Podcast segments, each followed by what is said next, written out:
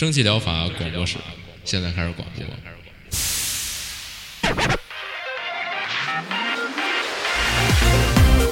百无一漏萃取最新精品游戏，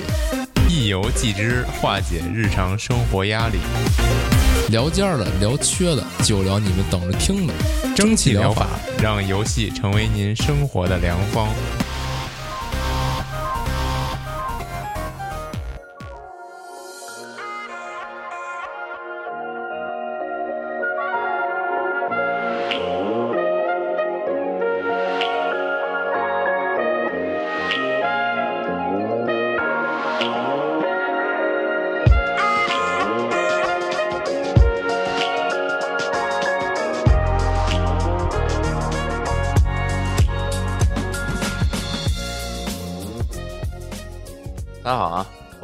收听四月第三期一百八十八期蒸汽疗法，我是饼干。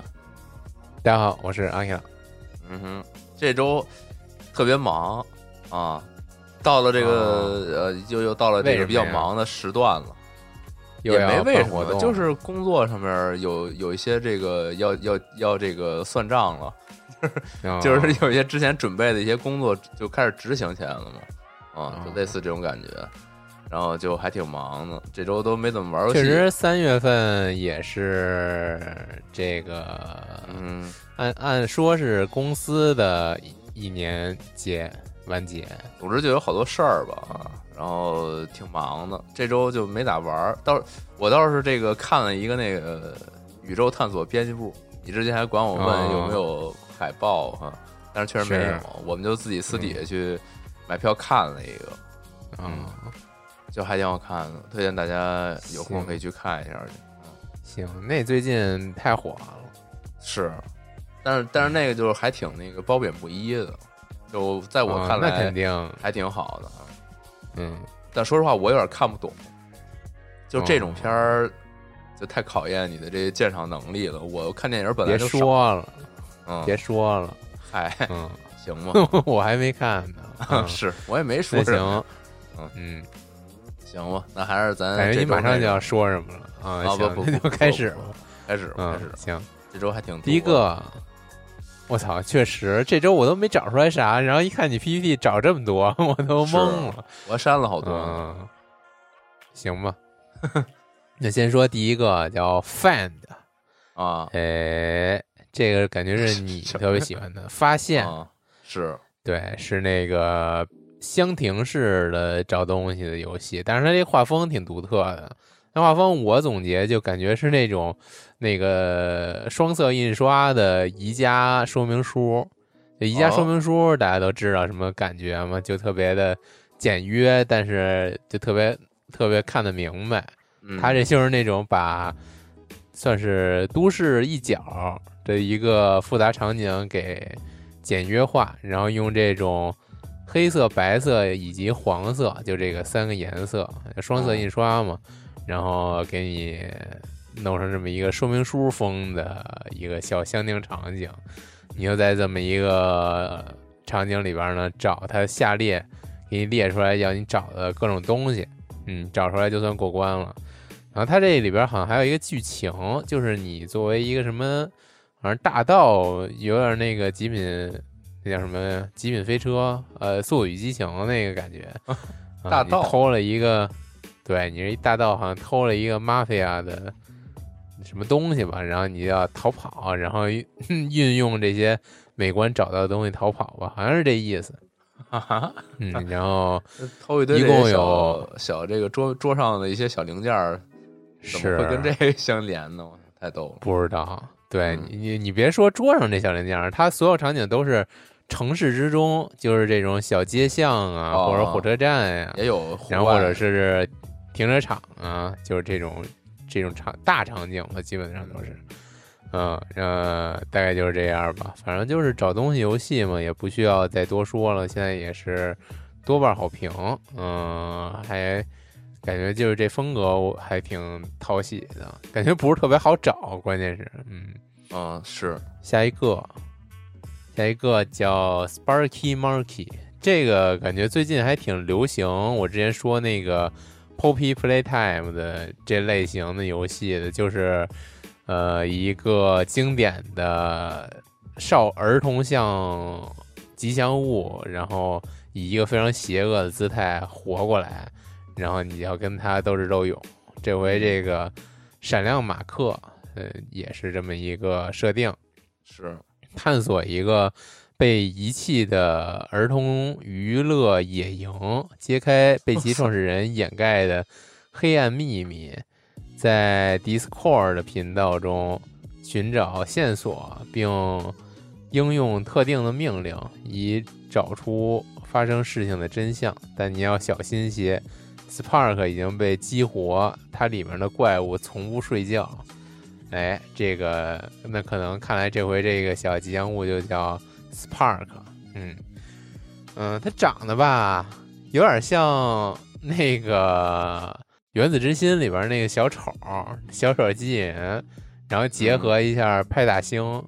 就这两个形象结合在一起，就你大家想象星一下，是，反正但是他这脸挺像那小丑的，反正就正常状态下还好，他那个眼睛一亮还挺惊悚的，确实。嗯嗯，反正也是类似于之前你会有一项有几项特殊能力，好像就是那种什么应用特定的指令还是命令，然后你有一个像是那种电击枪一样的小枪啊，你就要用这个特殊的技能呢，在这个儿童娱乐野营里边儿跟这 Spark 来怎么说躲避吧，基本上就是。嗯，然后逃生，然后发现，就刚才说这个创始人掩盖的黑暗秘密，不知道是什么秘密。呃，然后看了一下这游戏，也是目前也是免费，但是流程不长，感觉一又是一个就是 demo 的水准，感觉这这系的游戏都是这样，先上一个不要钱的，算类似于第一章让您体验一下，嗯，嗯，之后就之后就可能会更新其他章节吧。但是画面也是，画面也是这系游戏比较司空见惯的一个第一人称视角，然后渲染的还还行，中规中矩的那种渲染，然后比较儿童游乐设施的建模，嗯，就反正都差不多，嗯，玩过之前我推荐那些的也都能 get 到。行，你刚刚说那个 Discord 频道，我我在底下那介绍页看了一下，他还挺嗯逗。他他说你还可以还得去他们的那个就是服务器上面去特殊频道里边找哦线索，真正的看一个呃用到回他这游戏里边。啊、有点这个 meta 要素 meta 这算吗？对，也还我觉得也不算，就是也说白了，他官方提供点东西你去看 你，就是对，嗯对，就跟之前那个不是有。拆弹，然后你得先打印打印好几份 A 四纸什么的，你得对着看什么的，跟那差不多嘛。行，下一个，下一个叫 Boshika Boshika Boshika，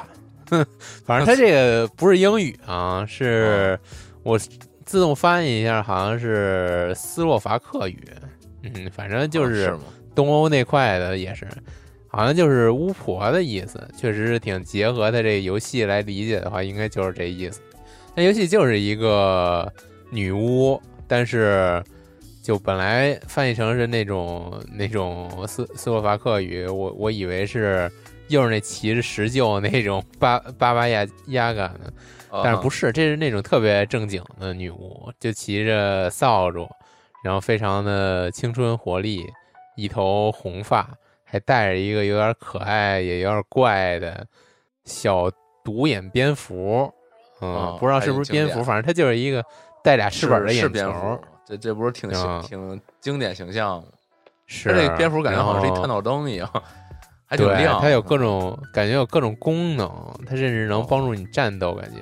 反正这游戏是一个比较 roguelike 的轻版射击，嗯，节奏特别快。我看它这 PV 里边节奏实在是太快了，让我都有点心虚，感觉就巨难那种。但是我看他刷怪给我的感觉啊，这不就又是一类幸存者吗？这啊，这是还是那一挂的呀，就是满地都是怪，然后你那种自动战斗，然后呃不知道是不是自动战斗啊，看不出来啊。自动战斗确实不好说，嗯、反正看着有点像自动战斗，有点那种一键寻敌的感觉。嗯，反正你就要运用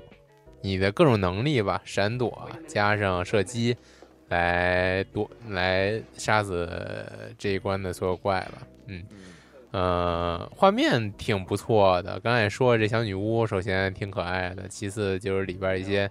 嗯、它虽然都是这种夜晚、森林的这种背景，但是还挺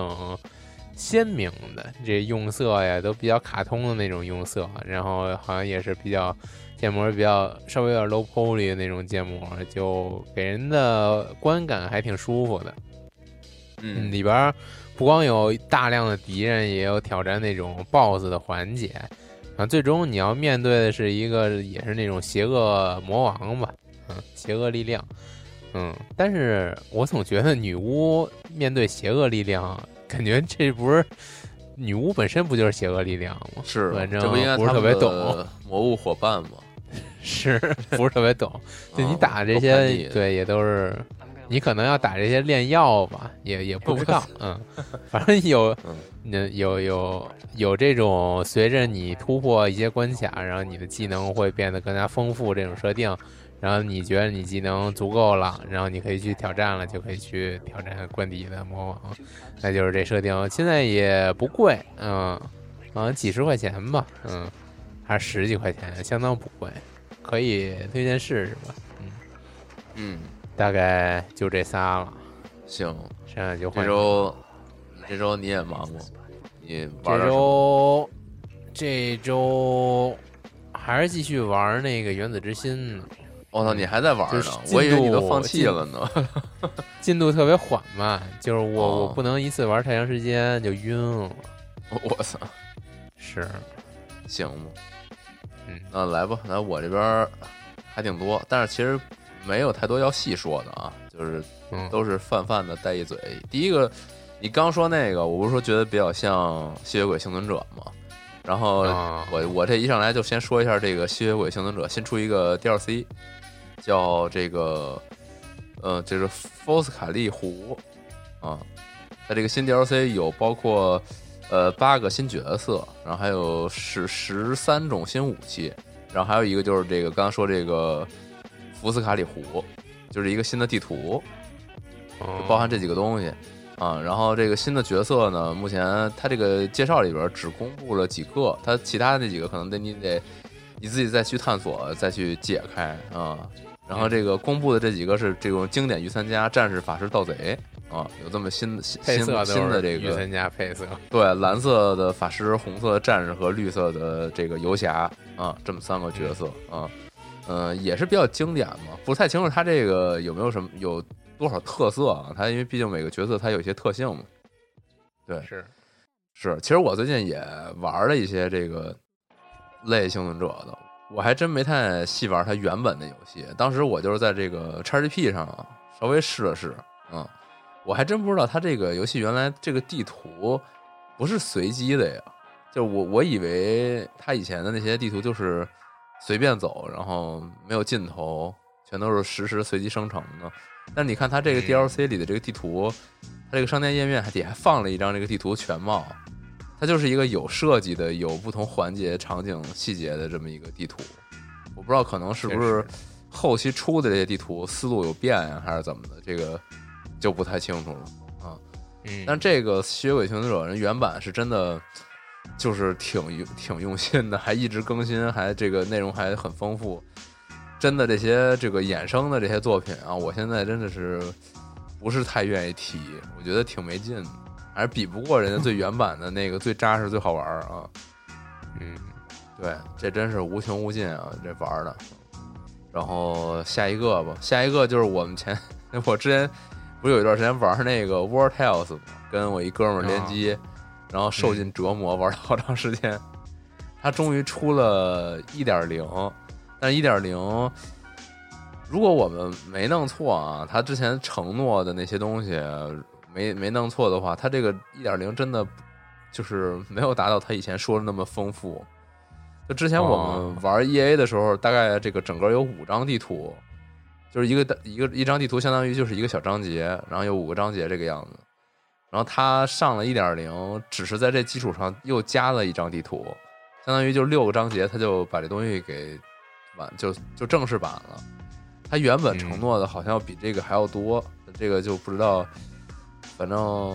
我觉得他如果真的做那么多的话，可可能真的有点痛苦，因为这游戏太磨叽了啊。然后多了一个章节，回头看看有有机会再给他玩了吧。然后这个章节感觉，他这章节吧，给你的感觉不是特别，它更像是一个额外的故事，就是 就是它它不像是一个它这个原本游戏的完结。就是它原本游戏这个在 E A 的时候几乎没有完结，就是你把地图最后一点小任务做完了就完了，就没有人跟你有任何那种就是就是结束式的演出或者说是交代，就啥也没有啊。然后他现在这个一点零版本这个讲的这事儿吧，就好像是在他原本故事的基础上又有新的事件发生了，就是这给我的感觉是这样的，它不它不像是一个原版那个故事未完待续，然后。他这个把它给续完了，就不是这种感觉，嗯，就是，当然我也还没玩啊，就是就是这么一个感觉，肯定回去得再试试。它有好多新的一些呃调整，比如原版它那些制造业特别麻烦，那个经验或许特别低，成长起来特别难，它好像都做了一些调整，玩起来应该更顺滑了。但是这可能也改变不了它特别重复、特别没有。就是中期已经没有任何新鲜趣味的这个 这个实际问题啊，不知道它这个有有什么新的体验，回头再说吧，回头玩了再说说。然后再来一个，再来一个是一个偏音游的游戏，叫《Sound j o g e r 叫这个声音规避者、躲避者啊啊，还是二代啊。然后这个游戏它是一个。它是那种就比较另类，就是音游，咱们不都是拿咱们那个，就是打那个按键啊，或者说鼠标啊、光标啊，去追那些音符下落，或者说怎么样，就是找这个节奏嘛。然后它这个音游是，它把这个整个歌曲所有的音符都生成成了弹幕，那这个弹幕有可能是激光，可能是东方。嗯，哦，对，它也可能是激光，可能是炮弹，可能是一个，甚至就是一一大片那个颜色的冲你压过来，嗯，各种图形，然后就环绕你。那你要做的就是在这个弹幕里边，就应该是拿鼠标控制你的那个指代物，就可能是一小箭头什么的，你就在里边，就是不能被这些弹幕撞上啊。这么一个特别练反应、练这个背板的这么一个游戏。然后本身它的这个歌曲什么的也是。比较就是这种好评原声音轨这块的吧，就是非常精心制精心制作的啊。然后这些关卡什么的也都是跟这个歌曲的整个节奏有有很强的关联。就整体上，你就是建议去看看它的商店页面，因为特别炫酷，就是他那些是表演啊，你甚至都觉得这个这可能这个你玩难度会有点大。就它都是那种见缝插针的，满屏都是弹幕，然后你在那种小缝儿里闪躲，就反正我看着挺头疼的。但是它确实很炫酷啊，它本身音乐好听，然后画面特别华丽，然后那种炫彩那种，就玩起来应该挺爽。但是感觉不像传统音游那种，你要卡节奏。那感觉也没什么节奏可打，你就纯躲避。我估计可能难度上来了，你还得找那节奏。就是你难度上来，你那个能待的地方真的见缝插针。你要没点那个动感，我估计可能你很难能够追上那速度。嗯，其实也是一样嘛，就是你让节奏游戏，你要在特定点儿、在特定位置出那个按那个东西，或者说挡那个东西。那你这个现在就变成了躲，但是它躲到很极限之后，你要没有太多选择，那其实也是一样的。你就是需要在，你就相当于那什么，就什么不踩黑块什么那个嘛，就是你需要在没有豆的地方待着，其实也不是一样的嘛，就看着挺爽的。这个一代也是非常的好评，然后现在出二了，很很不错啊。那下一个，下一个是一个国产游戏，叫《长梦》，然后这个组之前做了一个叫《坏小孩儿》。我不我不太确定，咱们那会儿说没说了啊？也是一个类，我不知道，就玩法和这风格看起来是比较一脉相承的，就是这种嗯比较写实比例的这个像素的人，但它整个是比较 Q 的啊。那只是说这个人的人物比例比较写实，嗯嗯，然后整体是那种比较比较简约风格的像素，就是人眼睛就一个点儿，然后是 就是这个手手手就是四个点儿这种感觉啊，就小火柴人儿那种那种像素。对，然后这个奖呢，它主要还是一个这种解谜冒险，或者说这种交互式点击推进剧情的这种方式啊，叙事为主。那这次的这个故事是说，这个主人公的爷爷啊是一个抗美援朝老兵，然后这个年岁大了之后，就是有有点这个可能阿尔兹海默了吧，就是有点分不清他当年的记忆和现实了。啊，然后但是他就是这个在这个养老院、养老机构、福利院去休息，然后的时候就总还是能够想起之前有一个有一跟一个这个年轻时候的这个就自己啊，不是跟年轻时候自己啊，怪吓人的，就就是年轻感，就是他老回忆起就是年轻的时候啊，跟一个这个姑娘有约定，在这个哦桃花树下相见，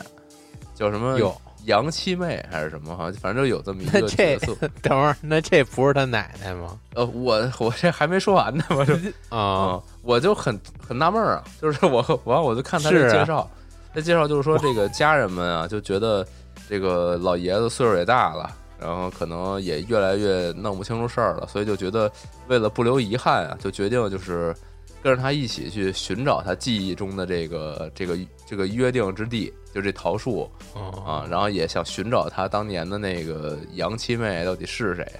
啊？但是那我就很、哦很纳闷儿啊，那这是奶奶吗？啊对呀、啊那这不是他奶奶，是不是不是他奶奶都不太对劲儿啊？这个啊，反正嗨啊也可能吧。他你像那个年代兵荒马乱的，也可能是不是那个年轻的时候有有一些这个初恋这个啊，对，有一些青梅竹马什么个初恋之类的，对，啊也说不定呢。也有可能是他妹妹吧，是不是之类的？哦，不知道，反正总之他就是这个还挺 不整还挺像不像那个 是妹妹，感觉更不对了。嗯啊，对，但是他啊 不知道，反正反正反正反正就是有这么一个吧。然后这个他就是他这游戏玩起来吧，他就是这个真真假假、虚虚实实，这个这种现实和这个记忆相互穿插。这个爷爷就当年就是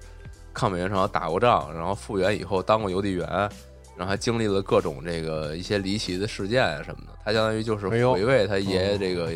啊，没那么离奇，就是一些哦人生经历嘛，啊，可能就是有一些什么这个凶险的时刻呀什么的，嗯就是以一些这种 QTE 的这种小互动为推进为玩法，让你就是追忆这么这个老年人一生这种感觉。反正就是走一个这种情感这块的，嗯，对，让我这个画风加上他这种方式，让我想起来我之前玩那个就那猫的那个，就追忆他那个他们家里那个老爷子那个之前的经历什么的，有点那个感觉。哦反正走一这个情感这块儿的，然后底下评论好多人也说说这个年岁大了，这个恐怖游戏我敢一个人玩，但是这种情感取向的我都不敢一个人玩了，反正就是嗯，有点走这中式催泪啊，可能可能是这块儿的，嗯。然后这游戏它顶部有一这挺逗的一事儿，就是这个东方游戏文化周。当然，这个不能说挺逗啊，就当然确实是这个推广一下这个中中国人开发游戏也挺好。但是我这周看见一个截图特逗，就是这个东方游戏文化周，然后人家发一截图，说我挺好奇，点进来一看，第一个游戏是什么？我的生活九九六，我操，就非常生 操啊！就给这个给全球展现了这个东方文化啊，就是就这，确实，反正反正挺挺逗的。然后嗯这个游戏就挺推荐社的，畜文化，国产国产国产游戏啊。行，然后再来两个是这个横版跳跃类银河车类类银河城 这这类的啊，类银嗯，河车啊。然后第一个就是一个比较简单的横版跳跃，没什么银河城，叫 Moon Leap 啊，这这什么意思？这个不知道。啊，就就跳，就是这个月亮跳跃啊，月亮跳跳啊。月跳，嗯，对，就是这主角啊，就是一个你之前讲的那玩意儿，就是 月亮月亮脑袋脑袋啊，又是这，嗯，又是那月亮脑袋。但是它这个是一特别像素的，对就导致导致我一开始以为它是一吃豆人儿就是啊，这不是吃它 我以为它那个月亮那个弯儿呢是它嘴呢。啊，是，我也以为，嗯我以为你说那个它长，我以你看着像一张 说这一张烙饼，然后被嗯吃了一口，嗯，这主角怎么老张着个嘴看天呀？我就说这有点儿有点憨呀。啊，原来不是啊，原来是看那边儿呢这啊，看反了啊啊。，这个它就是一个那种比较类似于那种 Game Boy 那那种风格的那种横版平台跳跃是啊有点蔚蓝感觉。啊、是就那种很很 Q 弹的那种像素，特别可爱、嗯特别萌萌的那软软绵绵的那种感觉的像素。嗯，然后主人公呢，就是刚才说这个月亮脑袋，是一个嗯，就一小月亮精灵嘛，就就是他叫他叫 Moon Boy 月亮男孩儿啊，哦，嗯，然后反正就他他这故事好像讲的是嗯他把这月个天上星星都给都给崩出去了，然后他他给这些星星都给找回来，好像是好像是这么一事儿啊，哦具体我也不知道啊。总之他就是在关卡里边儿，通过你的跳跃技巧，然后到达每一关卡里边那些小星星，把它们都给摘回来啊，就这么一事儿。然后他这个哦我为什么推荐这个呢？我觉得他设计里边有有一些小巧思、小创新，还挺不错的。就是你这个角色呀，你横版平台跳跃，你你你指定得跳，但你一旦一跳呢，它这个场景就会就像那个 A 面 B 面切换一样，就换了一下。那你你每一跳，它就会让这整个画面切换一下。按它里边那说法，好像是说你一跳，它就会这个昼夜交替还是什么，就就那那么一种感觉。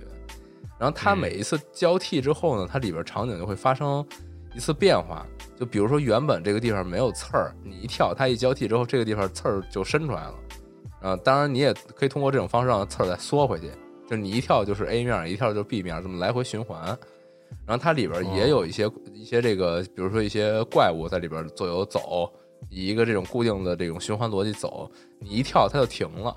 或者说你一跳就是和你同色的怪物它就活跃起来了，然后异色那个就停了，然后你再一跳就又切换过来啊。有时候经常需要这种方式来规避怪物的行动，或者说是利用怪物那种就是踩在它背上往前跳，就这种设定。嗯。来来去让它变成台阶儿啊，就是这些设定融合到一起，就是我觉得就还挺有小创新的吧，嗯，是。就这种还是比较可爱小巧的一个小游戏，嗯，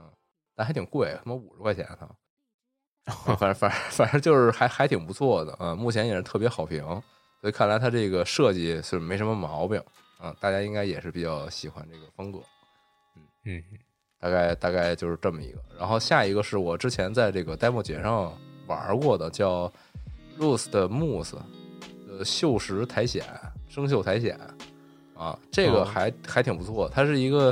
就这真是银河城了。然后主人公呢是一个哦，这个画面特别像那个莫莫朵拉，啊啊，对，就是这个。这这算什么？它也不是像素，它就感觉那个画面一嘎这一块、呃是像素吧？是像素，是像精致呃像素。是，但就是它它那个颜色就感觉就是那种没有边界，就是跟晕开了似的那种，就就跟很很多地方都是那种感觉啊啊！但是这也无所谓了，我觉得我觉得特点不在它画面上，嗯特点在它这个玩法上，玩法它是走了一个这种物理引擎特别强的钩锁系统，这个就特别的因人而异了。哦就是我在 demo 里玩的时候，我一开始啊，我是拿手柄玩的，后来后来那个 demo 就他一开始其实说了，说这游戏啊不适合手柄玩，建议你还是用键鼠。但我我因为常年使手柄，我说我试试吧，然后发现发现他那个钩锁呀，手柄真的没法玩，就是你还是使这个嗯键鼠吧，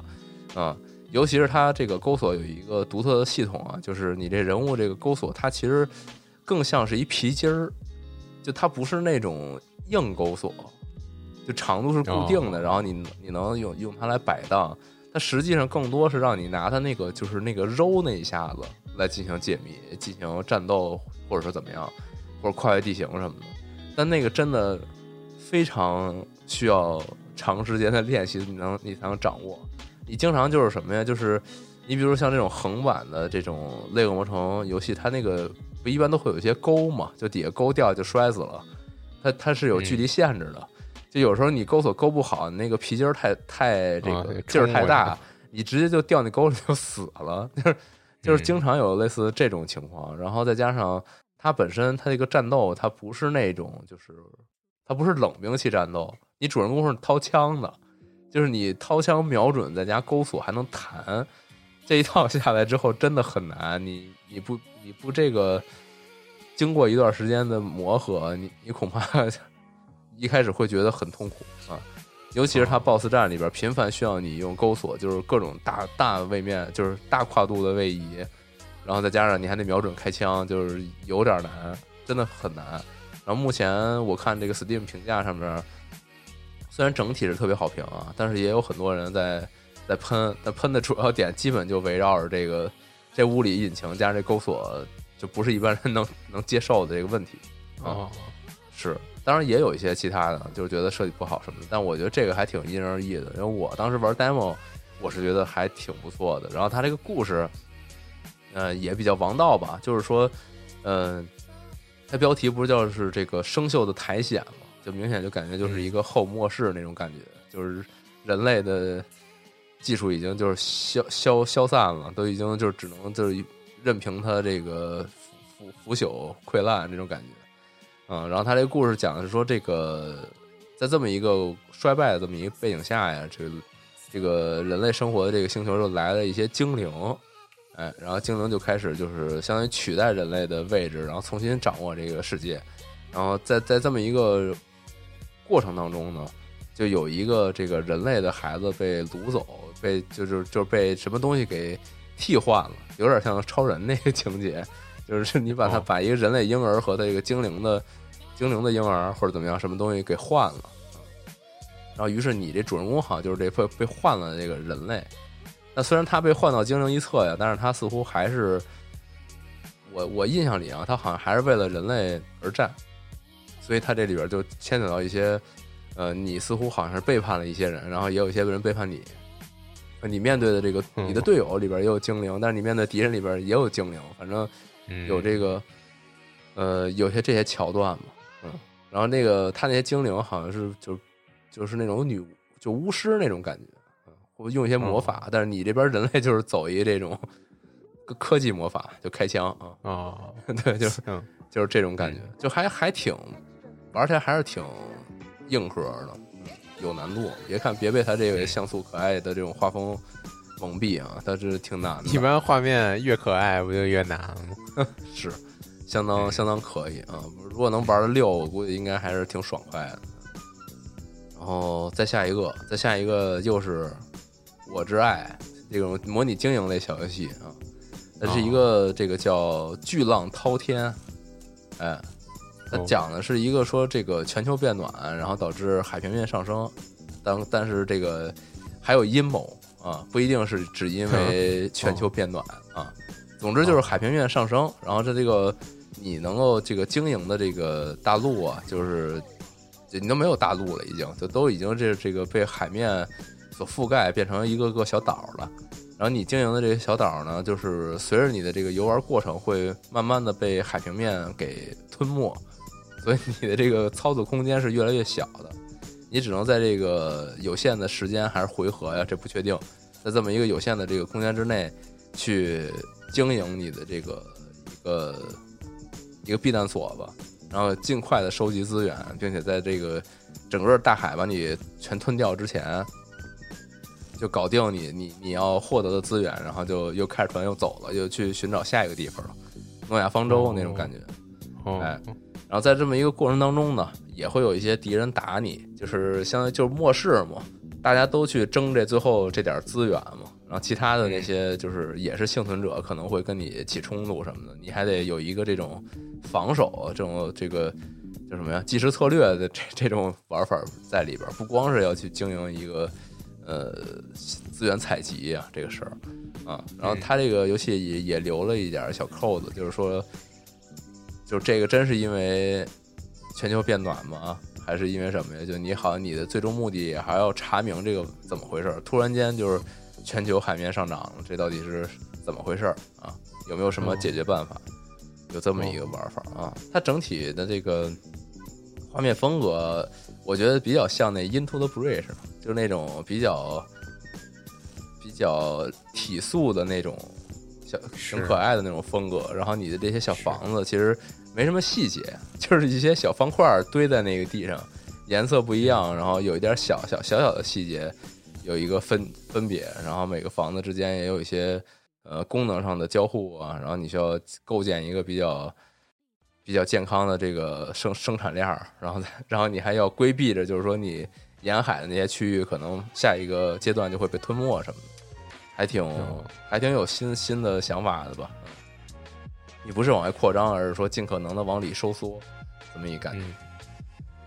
然后这就这样，然后下一个就这么一说吧。下一个我我买了，我准备这周尝试一下，叫 这看着太它叫 Planetary 二嗯 Golden Arcron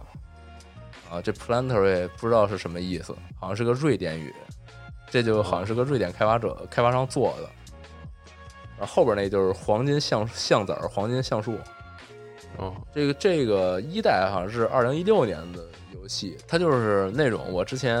挺喜欢的那种，就是点击放置类游戏。你这个 你主要这个经营的，哎，对你主要经营的就是你这个画面正中央这棵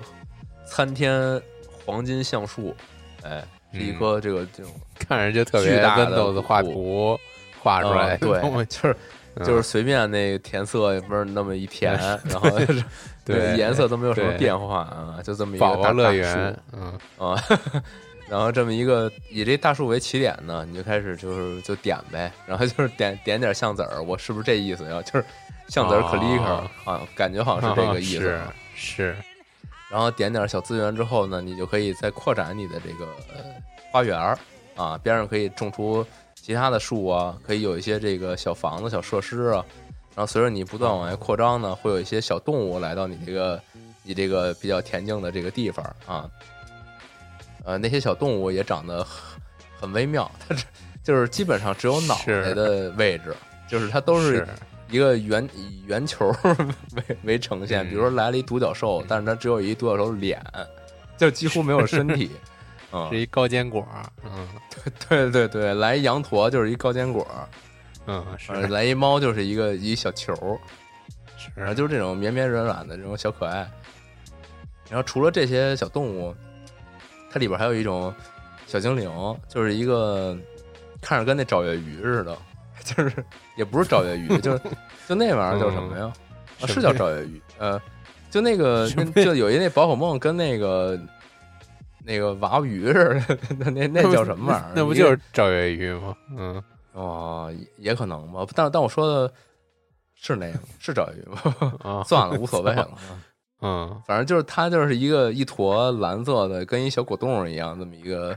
胖胖乎乎的一玩意儿。就这就是你的这个助手，它可以帮你就是捡地上那些物资啊，或者说帮你去执行一些就是你你需要手点的那些，就是就是自动化小工具，就这些小助手。随着你这个经营的越来越丰富，你这个橡树越来越牛逼，花园越来越大。这助手会就是来的更多，然后还有不同种类的、不同样子的助手也都会就是加入其中，哦帮你一块儿捡啊，就就 就是这么一个游戏啊，嗯就是它里边有好多这个不同的动物，然后也有一些好多不同的植物什么的，反正这种游戏没什么逻辑，就是看着高兴，就是各种东西越来越丰富，就特高兴啊。然后这最后好像还还有点什么呢？有点什么结尾的感觉，这个我不太清楚，啊因为他在 PV 里边哦看到的他那个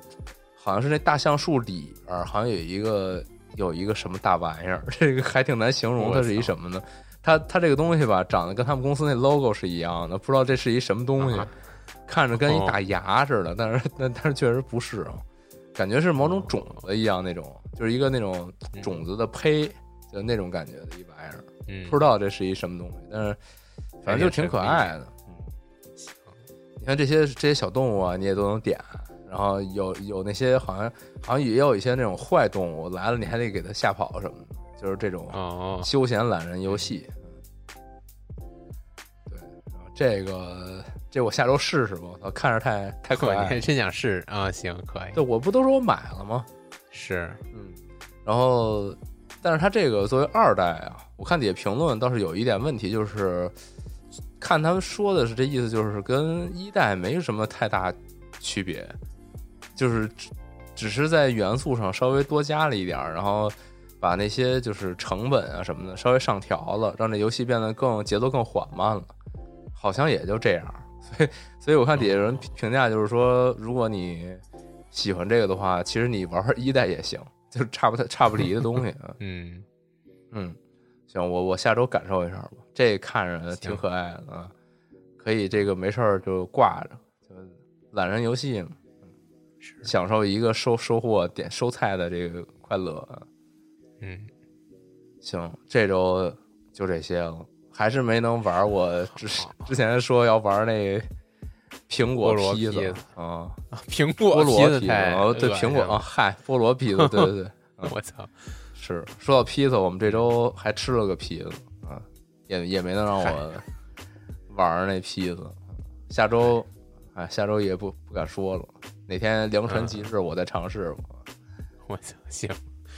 行。嗯，行，那那就这样，就这么多，就这么多，还挺多的吧？看一眼，啊是巨多啊，也没太多。嗯，行吧，这样吧嗯大家拜拜。拜拜。